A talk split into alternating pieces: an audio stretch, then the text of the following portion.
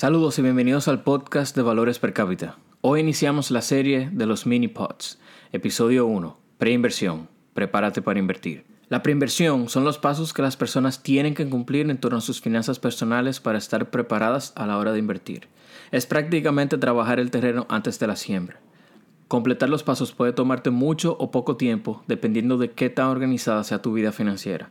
Algunas personas puede tomarle semanas, a otras meses. Los cuatro pasos principales son 1. Tener estabilidad financiera. Eso significa tener un trabajo estable o entradas de dinero constantes, llevar un presupuesto y manejarte dentro de él, entre otras cosas.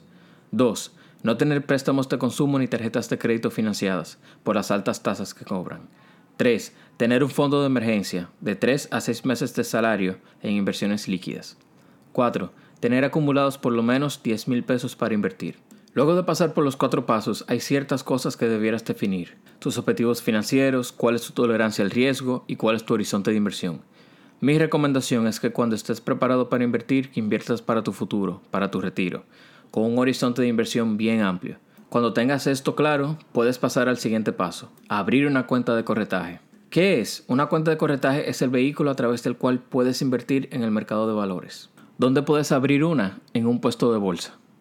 A la hora de elegir un puesto de bolsa en la República Dominicana, estas son las cualidades que debes tomar en cuenta. Que sea sólido y esté bien administrado, que los precios de los productos sean competitivos, que no cobren por apertura de cuenta ni tengan gastos de mantenimiento y que el personal sea preparado y diligente.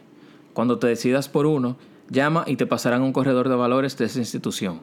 Para abrir una cuenta necesitarás los siguientes documentos. Copia de cédula, origen y sustento de los fondos a invertir y estado de cuenta de los últimos tres meses. El proceso de apertura de cuenta tarda en promedio 72 horas en completarse. Este ha sido el primer episodio de los mini pods. Si te gustó el contenido, compártelo y muchas gracias por escucharme. Hasta luego.